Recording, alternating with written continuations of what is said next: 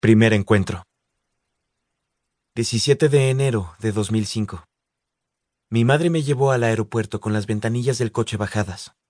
Aunque era enero en el resto del país, en Phoenix la temperatura era de 24 grados y el cielo de un intenso azul. Llevaba mi camiseta favorita, una de los Monty Python, la de las golondrinas y el coco que mi madre me regaló hace dos navidades. Me quedaba casi pequeña, pero daba igual. Dentro de poco no iba a necesitar camisetas. En la península de Olympic, al noroeste del estado de Washington, existe un pueblecito llamado Forks, cuyo cielo casi siempre permanece encapotado.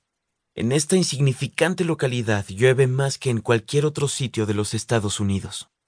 Mi madre se escapó conmigo de aquel lugar y de sus deprimentes tinieblas cuando yo apenas tenía unos meses. Me había visto obligado a pasar ahí un mes cada verano hasta que por fin, al cumplir los catorce años, me impuse. Así que, en vez de eso, los tres últimos años, Charlie, mi padre, había pasado sus dos semanas de vacaciones conmigo en California.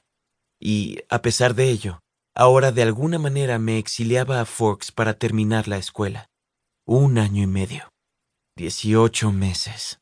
Una sentencia penitenciaria. Dieciocho meses muy duros. Cuando cerré la puerta del coche tras de mí, sonó como el clang de los barrotes de hierro encajando en su lugar. Ok, me acabo de poner un poco melodramático. Tengo la imaginación un poco desatada, como le gusta decir a mi madre. Y, por supuesto, había sido elección mía. Un exilio autoimpuesto. Lo cual no lo hacía en absoluto más fácil. Adoraba Phoenix.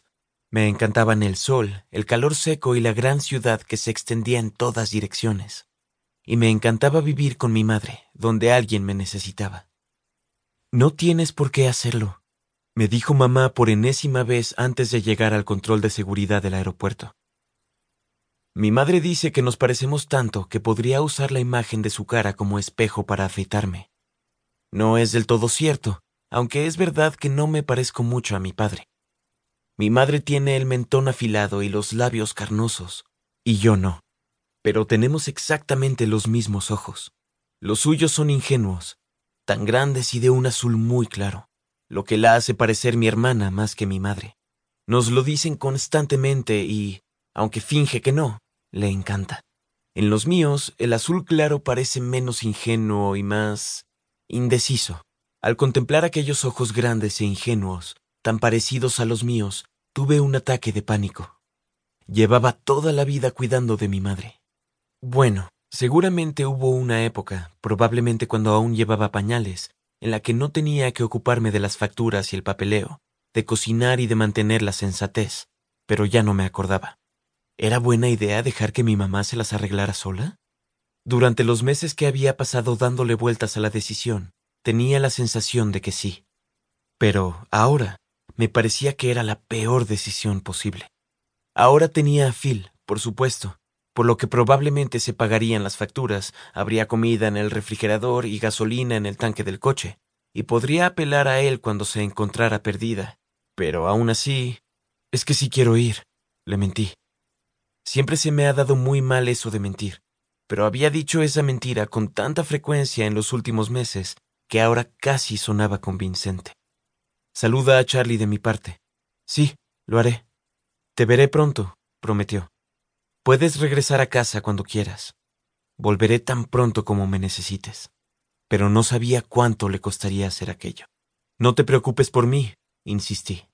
Todo saldrá estupendamente. Te quiero, mamá. Me abrazó con fuerza durante un minuto.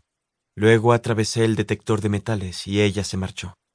Para llegar a Forks tenía por delante un vuelo de cuatro horas de Phoenix a Seattle, y desde ahí a Port Angeles una hora más en avioneta y otra más en coche. No me desagrada volar, pero me preocupaba un poco pasar una hora en el coche con Charlie. Lo cierto es que Charlie había aceptado bastante bien todo aquello. Parecía realmente complacido de que por primera vez fuera a vivir con él de forma más o menos permanente. Ya me había inscrito en la escuela y me iba a ayudar a comprar un coche, pero iba a ser incómodo.